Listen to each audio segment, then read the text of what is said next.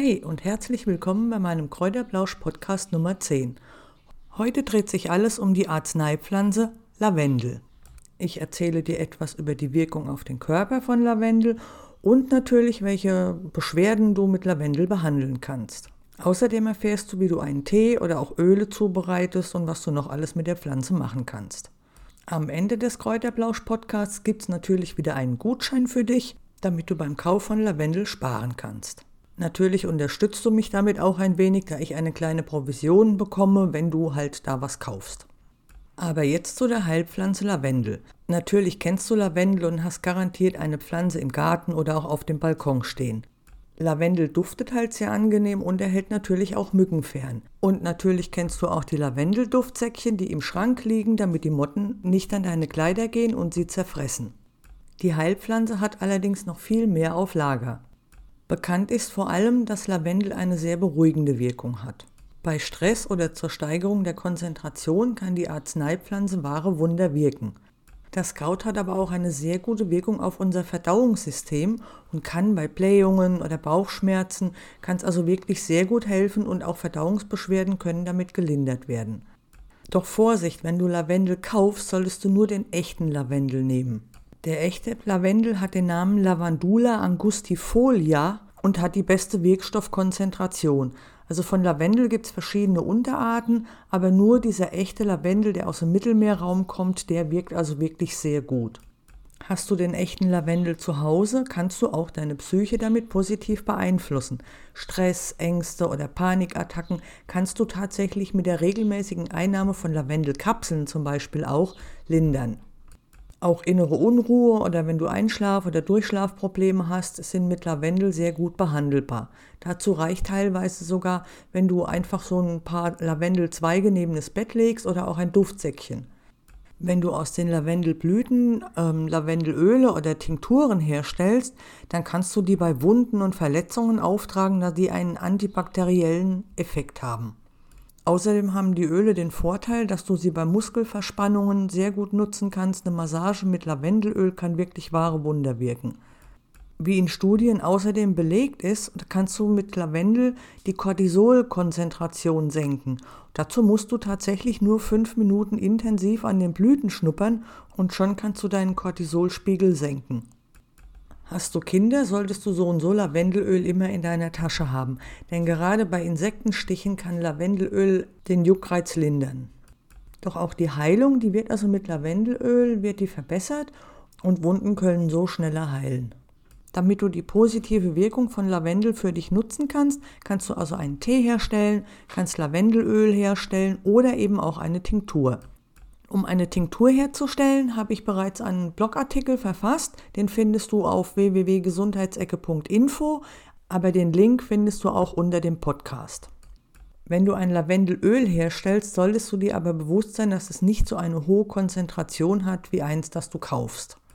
Lavendelöle sind teuer, das hat auch einen Grund, denn für einen Liter Lavendelöl und dann brauchst du 30 bis 40 Kilogramm Lavendelblüten, also das ist schon eine ganze Menge und auch die Herstellung, die ist gar nicht so einfach. Deshalb ist das Öl natürlich auch relativ teuer, aber für den Hausgebrauch kannst du dir also ganz schnell und einfach ein Lavendelöl herstellen. Dafür benötigst du drei bis vier Esslöffel getrocknete oder frische Lavendelblüten, die du im Mörser grob zerkleinerst. Nachdem du sie zerkleinert hast, gibst du sie in ein Gefäß mit Deckel, das du also wirklich gut verschließen kannst und füllst das Gefäß mit 200 Milliliter Distel, Mandel oder Olivenöl auf. Du musst aber darauf achten, dass die Lavendelblüten vollkommen mit dem Öl bedeckt sind. Diese Mischung sollte jetzt an einem schattigen Platz für acht Wochen ruhen, beziehungsweise auch nicht ruhen, weil du solltest sie mindestens einmal am Tag gut durchschütteln, damit sich die Inhaltsstoffe von Lavendel lösen und ins Öl übergehen können.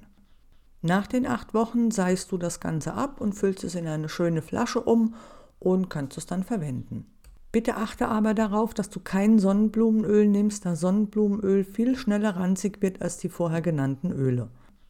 Das Lavendelöl kannst du dann beispielsweise nehmen, um Insektenstiche zu behandeln oder du nimmst es am Abend vorm Schlafengehen als Ölbad, dass du besser schlafen kannst oder du kannst es auch als Massageöl nehmen, damit du verspannte Muskeln lockern kannst.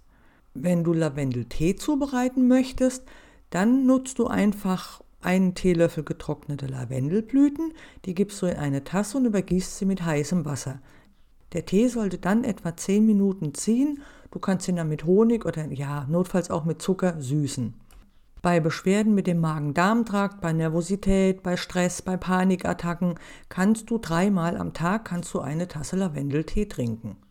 Den Tee kannst du aber auch äußerlich auftragen. Bei Unreinheiten oder Wunden ist der Tee wirklich toll, um diese zu behandeln. Das liegt daran, dass der Tee antibakteriell wirkt und auch eine entzündungshemmende Wirkung hat und somit kannst du ihn wirklich gut auf die Haut auftragen. Und jetzt zu den beliebten Lavendel-Duftsäckchen oder Mottensäckchen, die schon unsere Omas im Schrank liegen hatten. Die wussten also schon, was gut ist und die helfen also wirklich gegen Motten. Um die Duftsäckchen herzustellen, musst du die Lavendelblüten dann ernten, bevor sie vollständig erblüht sind. Natürlich kannst du sie auch im vollständig erblühten Zustand ernten, dann duften sie nur nicht mehr so stark. Wenn du die Blüten geschnitten hast, dann trocknest du sie, wenn es geht, im Schatten und nicht in der Sonne. Und wenn sie dann getrocknet sind, reibst du die Blütenblätter ab. Am besten in eine Schüssel, wo du sie dann anschließend in ein kleines Baumwollsäckchen abfüllen kannst. Das musst du dann nur noch verschließen und kannst es in die Kleiderschränke zwischen die Kleider legen. Hier möchte ich auch nochmal darauf hinweisen, dass ihr also wirklich den echten Lavendel nehmt, weil der hat halt die meisten Inhaltsstoffe oder die meisten Wirkstoffe und er duftet am intensivsten. So, wir sind schon wieder am Ende und wie versprochen gibt es natürlich jetzt den Gutschein für euch. Wenn du den echten Lavendel kaufen möchtest, dann nutze den Gutscheincode Pflanze plus 10 und du erhältst 10% auf deinen Einkauf. Den Link zur Seite, den findest du unter dem Podcast. Da kannst du einfach draufklicken und kannst dann ein bisschen im Shop stöbern und kannst dann, wenn du die Bestellung aufgegeben hast, kannst du deinen Gutschein eintragen. Hast du irgendwelche Fragen oder auch Tipps, kannst du mich natürlich jederzeit kontaktieren. Die E-Mail-Adresse ist steffi.gesundheitsecke.info, Steffi mit ph und ie. Selbstverständlich kannst du natürlich auch im Blog auf www.gesundheitsecke.info jederzeit einen Kommentar hinterlassen. Gefällt dir der Kräuterblausch-Podcast, freue ich mich natürlich über eine Bewertung und wenn du mir folgst. So erfährst du auch immer gleich, wenn neue Folgen online gehen. Wie immer am Ende, eine Selbstbehandlung ist natürlich nicht gut. Wenn du irgendwelche Beschwerden hast, solltest du die mit einem Arzt abklären lassen, da Heilpflanzen natürlich auch Nebenwirkungen haben können oder auch Wechselwirkungen und sie können allergische Reaktionen hervorrufen. Das war's schon wieder für heute und ich wünsche dir jetzt einen schönen Tag, ein schönes Wochenende und bleib gesund. Wir hören uns wieder nächste Woche. Tschüss!